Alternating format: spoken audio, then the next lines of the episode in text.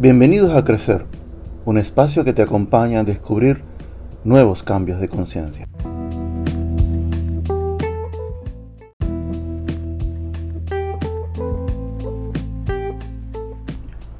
Cuando alguien dice es que soy así, no necesariamente hace referencia a que sabe cómo es y que tiene un conocimiento pleno de todo su ser. A veces alguien es como es por las circunstancias que lo han moldeado a asumir una actitud y una conducta que le han permitido sobrevivir o simplemente adaptarse a las circunstancias y al final resulta que no es como desea ser. Ser como uno desea no es un tema de rebeldía a otros, a reglas o normas o al sistema.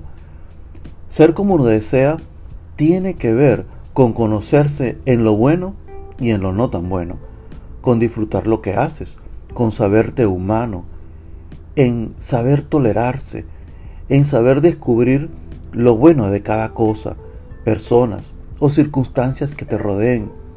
Es ser único, no como una manera de destacarse o llamar la atención, sino como una manera de entender que desde que naciste ya eres alguien y saber que ya eres único e irrepetible y que solo debes ofrecer al mundo tus talentos y dones que te han sido dados para algo en este vasto universo.